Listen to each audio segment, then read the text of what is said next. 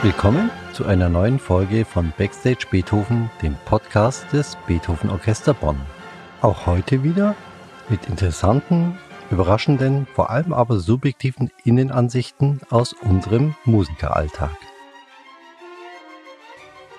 Heute rede ich mit Joe, einem unserer beiden Solopauker.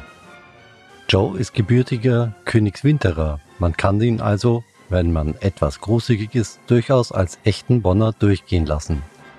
Eine echte Seltenheit in unserem Orchester. Außerdem ist er schon in sehr, sehr jungen Jahren ins Orchester gekommen, dürfte also inzwischen einer der dienstältesten Kollegen bei uns sein. Dies prädestiniert ihn auch als sehr kompetenten Gesprächspartner zu dem Thema, das wir heute besprechen wollen. Das häusliche Üben. Viel Spaß beim Zuhören.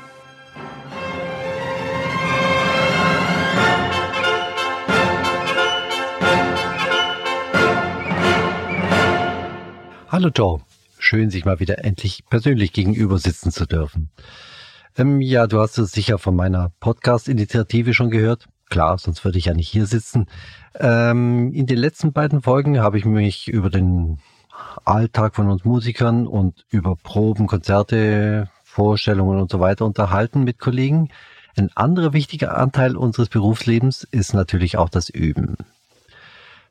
Wie das Üben stattfindet und so weiter, kenne ich natürlich aus meiner eigenen äh, Arbeit, aber du hast sicher ganz besondere Probleme, da du Schlagzeuger bist. Ja, das würde ich auf jeden Fall unterschreiben. Also es ist ganz bestimmt so. Ähm, ich sag mal, natürlich müssen auch wir üben, müssen uns fit halten an unserem Instrument. Aber unser Schlüsselwort, würde ich sagen, das ist, äh, oder die Schlüsselworte, das sind äh, Vielfältigkeit und Spezialisierung. Vielfältigkeit heißt, ähm, das Schlagzeug, was vielleicht viele gar nicht wissen, manche kennen vielleicht noch gerade eine große Trommel, eine kleine Trommel und dann noch die Pauke, aber oft wird auch die große Trommel für eine Pauke gehalten und so weiter. Da geht einiges durcheinander. Und äh, aber neben dem gibt's noch ganz viele andere Instrumente. Zum Beispiel? Zum Beispiel, ich sag mal, wir müssen natürlich auch alle Mallet-Instrumente beherrschen. Ähm, Mallet-Instrumente, was ist das nochmal? Mallet-Instrumente. Mallet kommt jetzt nicht von Melodie, wie man glauben würde, ja. sondern Mallet kommt von dem englischen Begriff Mallet für Schlägel. Das heißt, ich brauche für jedes Instrument einen anderen Schlägel. Und das sind alles diese Stabspiele quasi. So sagt man auch im Deutschen Stabspiele, sprich Glockenspiel, Xylophon, Marimbaphon, Vibraphon. Ja, und das ist äh, auch so eine Herausforderung bei uns, dass wir, ähm, ich sag mal, natürlich unser Instrument beherrschen, wobei das Instrument ist nicht ein Instrument, sondern das sind ganz viele Instrumente. Und, ähm, und dann muss man natürlich sehen, wenn ich zum Beispiel, ich sag mal, Messiaen spiele im Orchester, da ist sehr viel Schlagzeug immer drin. Da habe ich dann das Notenpult links stehen, rechts ist das Instrument und ich muss sehen, dass ich mit meinem, wie soll ich sagen, äh, ja, äh, Schlangenblick so ungefähr, ne, rechts die Tastatur habe, links die Noten habe und das alles treffe, aber auch noch den Dirigenten sehe. Und das sind so Dinge, die wir auch üben müssen, die wir aber auch manchmal gar nicht üben können, sondern einfach parat haben müssen das ist nämlich die andere Sache bei uns oft, dass wir viele Dinge gar nicht üben können, sondern dass die aus der Erfahrung, aus dem, dem ganzen Lebensschatz, den man über Jahre im Orchester angesammelt hat, herausnehmen kann aus dem Pool und dann ganz schnell reagieren kann im Orchester und das dann umsetzen kann. Das kann man nicht üben. Klar, die Situation wie im Graben oder auf dem Konzertpodium, das kann man natürlich nicht zu Hause nachstellen. Das geht gar nicht. Ne? Aber natürlich, jeder von uns muss sich an seinem Instrument üben, muss sich da fit halten. Wie man sagt ja auch immer so gerne, wir Musiker sind Hochleistungssportler. Ist ja lustig. Ron hatte neulich in unserem Gespräch genau die gleiche Formulierung. Ist ja eigentlich auch so. Hochleistungssportler auf unserem Instrument. Wir müssen, und jeder Hochleistungssportler muss sich immer fit halten. Das müssen wir halt auch tun. Aber das macht halt jeder an seinem Instrument. Und jetzt sind wir bei dem zweiten Schlüsselwort, nämlich Spezialisierung. Ich habe schon so einen Verdacht, worin die Spezialisierung besteht, aber ich glaube, du solltest das mal ein bisschen genauer erklären, bitte. Bei uns in der Schlagzeugergruppe ist diese Spezialisierung sehr ausgeprägt. Heißt, wir haben bei uns im Orchester zum Beispiel zwei Solopauker, die kümmern sich hauptsächlich um die Pauke. Und warum das? Weil die Pauke so eine Sonderstellung im, äh, im Symphonieorchester hat. Man hat sehr viele spezielle Dinge, die man beachten muss. Also äh, deswegen diese Spezialisierung auf die Pauke. Kannst du das mal genau ausführen? Was sind denn die speziellen Probleme bei der Pauke im Vergleich zu anderen Schlagzeuginstrumenten? Also ich sag mal, die, die speziellste Sache eigentlich an der Pauke ist die Intonation. Eine Pauke ist eigentlich das einzigste Fellinstrument im Schlagzeug, was man stimmen kann. Und diese Stimmen ist höchst komplex.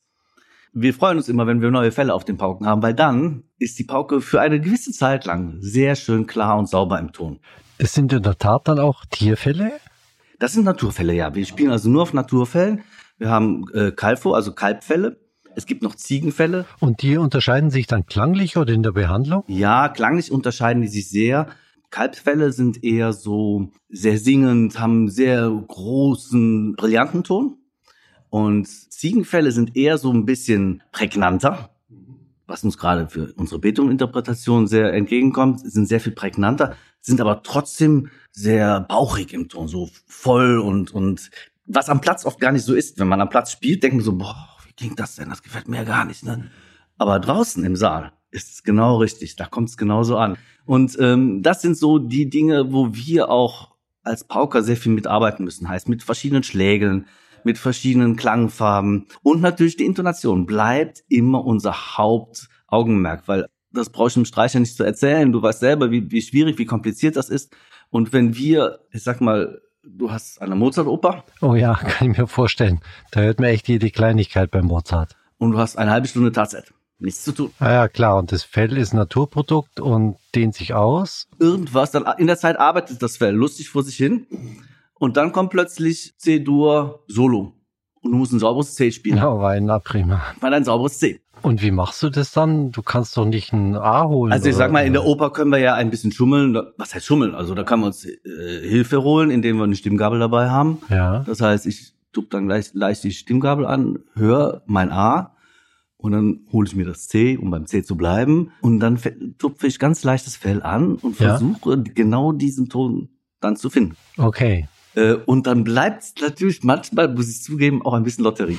Darf man eigentlich nicht verraten. Und dann kommt wieder die Erfahrung und die Übung, dass man schnell reagieren kann dass man eingreift. Ah ja, okay, verstehe. Dass man, wenn wir beim Mozart bleiben, dann haben wir unsere kleinen Kurbelpauken, dass man anfängt zu spielen und dann ganz schnell noch reagiert, ein bisschen das höher dreht oder oder ne, also Kurbelpauken, das heißt, da hat man eine Kurbel, an der man dann die Stimmung verändert. Genau, eine Kurbelpauke, da hat man äh, die Kurbel, daran kann man die Stimmung hoch und runter äh, fahren. So und das ist halt unsere Spezialisierung, die Pauke mit der Intonation. Das ist schon sehr heikel und das ist sehr aufwendig und das macht auch Sinn, diese Spezialisierung dann.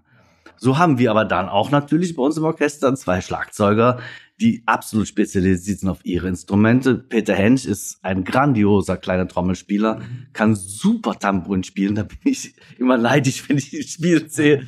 Ich, wenn er in Carmen das Tambourin spielt, denke ich mir, boah, bin ich froh, dass ich das nicht spielen muss. Ne? Der macht das so super, das ist super, einfach ja. grandios. Er steht so darüber, er kann es einfach ganz ja. toll.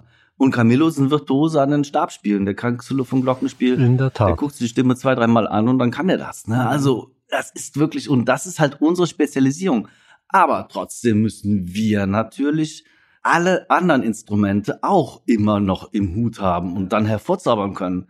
Und da kommen manchmal ganz exotische Instrumente bei raus. Ja, da staune ich ja manchmal, wenn irgendwelche modernen Kompositionen wieder auf dem Pult liegen ihr müsst ja oft äh, die erstaunlichsten neuen Instrumente lernen. Also ich sag mal, da kommen ganz simple Dinge bei raus, wie damals, ich werde nie vergessen, bei Grubinger, als Grubinger bei uns war, wir diesen oh, ja. Tadun gespielt haben. Tears of Nature, glaube ich, heißt genau. das Stück. Tears of Nature. Ja, da mussten wir erstmal lernen, wie klingen Steine. Dann haben wir geübt. Was heißt geübt? Aber ausprobiert, experimentiert. Wer nimmt welche Steine? Weil das ja. sollte hoch, tief, mittel klingen und okay. so, ne? Und wie macht man das? Wie halte ich die Hand runter, damit ich ein bisschen Resonanz habe oder irgendwie? Habt ihr die Steine selber gesucht? ja, auch. Haben wir auch. Aber wir haben dann irgendwann, weil wir gemerkt haben, na, es wird dann doch sehr farbenfroh. ähm, haben wir dann gesagt, wir wollen doch mal uniforme Steine haben und dann sind unsere Orchesterwachte los und sind in den Baumarkt gefahren und haben tatsächlich Kieselsteine gekauft. Ja. dann kannst du eigentlich die paar Meter runter an reingehen und dich da hinsetzen und üben, oder? Wollen wir nicht zu viel erzählen, sonst kommen wir noch auf andere Ideen. Da musst du ja noch Treibholz suchen oder sowas. Nee, das lassen wir dann. Das bleibt unser privates Geheimnis. Jetzt mal zurück zum Üben. Also das kann ich nachvollziehen, dass man bei der Pauke doch einiges erst oder nur im Dienst lernen kann. Aber bei Marimbaphon oder Vivaphon, also was die Kollegen da manchmal zu spielen haben, das muss man doch erst daheim geübt haben, bevor das im Dienst funktioniert. Das muss man üben, ja, um Gottes Willen. Ich sag mal jetzt zum Beispiel West Side Story, was wir gerade aktuell drauf haben. Ja. Da ist die Xylophon-Partie, aber besonders noch die Vibraphon-Partie ist wirklich Probespielstelle. Da ist natürlich viel Üben angesagt und viel äh, auch im Studium schon äh, sich damit beschäftigen. Und trotzdem ist es ganz was anderes, wenn man ins Orchester kommt, plötzlich das mit den Kollegen zusammenspielt. Klar, das Zusammenspiel ist natürlich das Wichtigste, aber man muss natürlich auch zum Dirigenten gucken und eigentlich auch gleichzeitig auch auf seine Tasten, nenne ich es mal, äh, um genau zu treffen. Du musst, das ist ja, das ist ja der, der Unterschied jetzt zum Pianisten. Der Pianist hat seine Töne in den Fingern und kann das alles erfühlen. Ich habe ja immer das Medium Schlägel dazwischen.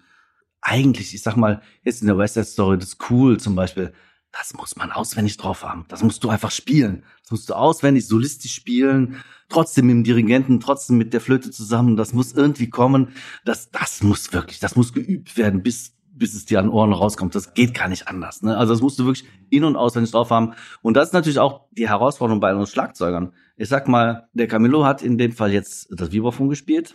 Der musste aber auch die Tomtom spielen, musste aber auch Holzblock spielen. Und manchmal musst du, spielst du Tomtom und hast gerade gudum, gudum, dam, bam, schnell die Schläge weg, Vibraphonschläge und musst die Vibraphonstelle spielen. Ne? Und das ist immer unsere Herausforderung. An der Pauke sitzt du, du sitzt an der Pauke, spielst und plötzlich musst du noch dran denken, die Trillerpfeife im Mund zu stecken, in die Hand und noch schnell einen Triangel und wieder auf die Pauke hauen. Ne? Das ist so unsere Sache, wo wir manchmal auch, das übt man auch nicht kann man auch nicht wirklich üben. Man muss sich nur die Abläufe genau zurechtlegen, die Schlägel auch richtig hinlegen, damit nur ja nichts irgendwie fehlt dann, ne, dass man nicht ins Leere greift. Ja klar, das muss er im Vorfeld wahrscheinlich alles gut organisieren. Absolut, es muss immer organisiert sein. Deswegen, also für uns Schlagzeuger heißt es nicht eine Viertelstunde vorher zum Dienst kommen. Das ist mindestens eine halbe, eher dreiviertel Stunde, mhm. weil wir müssen aufbauen, wir müssen sehen, dass alles da ist, dass die Instrumente okay sind. Hilft ne? auch nichts. Man muss sein Triangel auch selber aufgehängt haben. Das reicht ja nicht, wenn man nur ungefähr weiß, wer das hängt, sondern man muss es ganz, ganz genau. Ganz genau. Ja, ja, nein, nee. Das ist, ich sag mal, ähm, die Orchester macht der leisten schon viel Arbeit für uns. Sie machen das Grobe, aber die Feinjustierung, das müssen wir natürlich. Und äh, wie ist es, wenn du daheim übst? Okay, du hast das Glück, du hast ein eigenes Haus mit Keller, aber selbst deinen Überraum wirst du äh, lärmisoliert haben müssen, oder? Ja, wir haben es versucht, aber meine Frau muss trotzdem einiges aushalten, wenn ich übe. Ähm, ja, ähm, wir haben das große Glück, dass wir ein freistehendes Einfamilienhaus haben da kann ich üben. Natürlich versuche ich auch nicht gerade in der Mittagszeit oder nachts zu üben. Man hört es trotzdem draußen? Man hört es auch, klar, das kannst du so. Also da müsste ich so einen Aufwand treiben, den ich dann auch nicht gemacht habe. Probleme haben natürlich Kollegen, die sowas nicht haben, ne? die kein Einfamilienhaus haben. Vor allem auch jüngere Kollegen. Jüngere wenn Kollegen, wenn die zu uns kommen. Ähm, und ich sag mal, wir hatten oft schon die Situation, dass es wirklich eng wurde. Wenn wir plötzlich anspruchsvolle, schwere Stücke hatten, ich sag mal, wo auch vielleicht so ein Setup, Setup nennt man so etwas, wenn man Vibraphon und Xylophon, noch drei Trommeln, ein Becken und Gong und Triangel und sowas. Das kann sich ja wirklich nicht jeder daheim hinstellen. Das kann ich nicht unbedingt zu Hause haben. Das kann ich aber auch nicht gerade mal im Übekeller mal aufbauen, eine Stunde üben, wieder abbauen und nächster Tag kommen, wieder aufbauen, abbauen. Ich muss also einen Raum haben, wo ich das hinstellen kann, wo das mal zwei, drei Wochen stehen kann, damit ich in Ruhe üben kann. Hm, ja, wahrscheinlich schwierig. Und dann stoßen wir oft an unsere Grenzen. Ja. Wir müssen ja üben, es wird ja auch von uns erwartet. Ja, klar. Und ich muss leider sagen, hier bei uns in Bonn hat das bis heute nicht wirklich gut geklappt. Wir hatten mit der Beethovenhalle damals keine echte Heimat. Auch die Oper konnte uns keinen Überraum so zur Verfügung stellen. Also im Moment ist es ganz katastrophal. Und ich hoffe sehr darauf, dass wenn die Beethovenhalle da mal fertig wird, dass wir dann wirklich für Schlagzeuge einen Überraum haben, den wir jederzeit erreichen können und wo wir dann wo wir wirklich mal intensiv üben müssen, aber dann wenigstens die Möglichkeit haben. Das In der Tat, das war mir so noch gar nicht bewusst. Und ich habe halt das Glück hier mit dem Haus. Ich weiß, viele junge Kollegen, die zu uns gekommen sind, haben verzweifelt versucht, auf was zu finden und ähm, sind leider oft gescheitert und sind dann manchmal zurück in ihre Hochschulen gefahren, um da zu üben. Und deswegen ist es wirklich sehr schön, dass wir jetzt diese Aussicht haben, dass wenn dann mal die Visuale fertig wird, dass wir dann da einen Raum haben, wo wir wirklich üben können. Ja, super. Dann vielen Dank schon mal. Es war echt total interessant, manche Aspekte auch mal aus deiner Perspektive zu hören. Das werden wir sicher mal vertiefen können. Gerne, natürlich. Man kann ja auch mal die anderen Kollegen noch befragen, die haben bestimmt auch noch was dazu zu sagen. Gute Idee. Und wir sehen uns hoffentlich bald mal wieder in irgendeinem Dienst. Bis dann.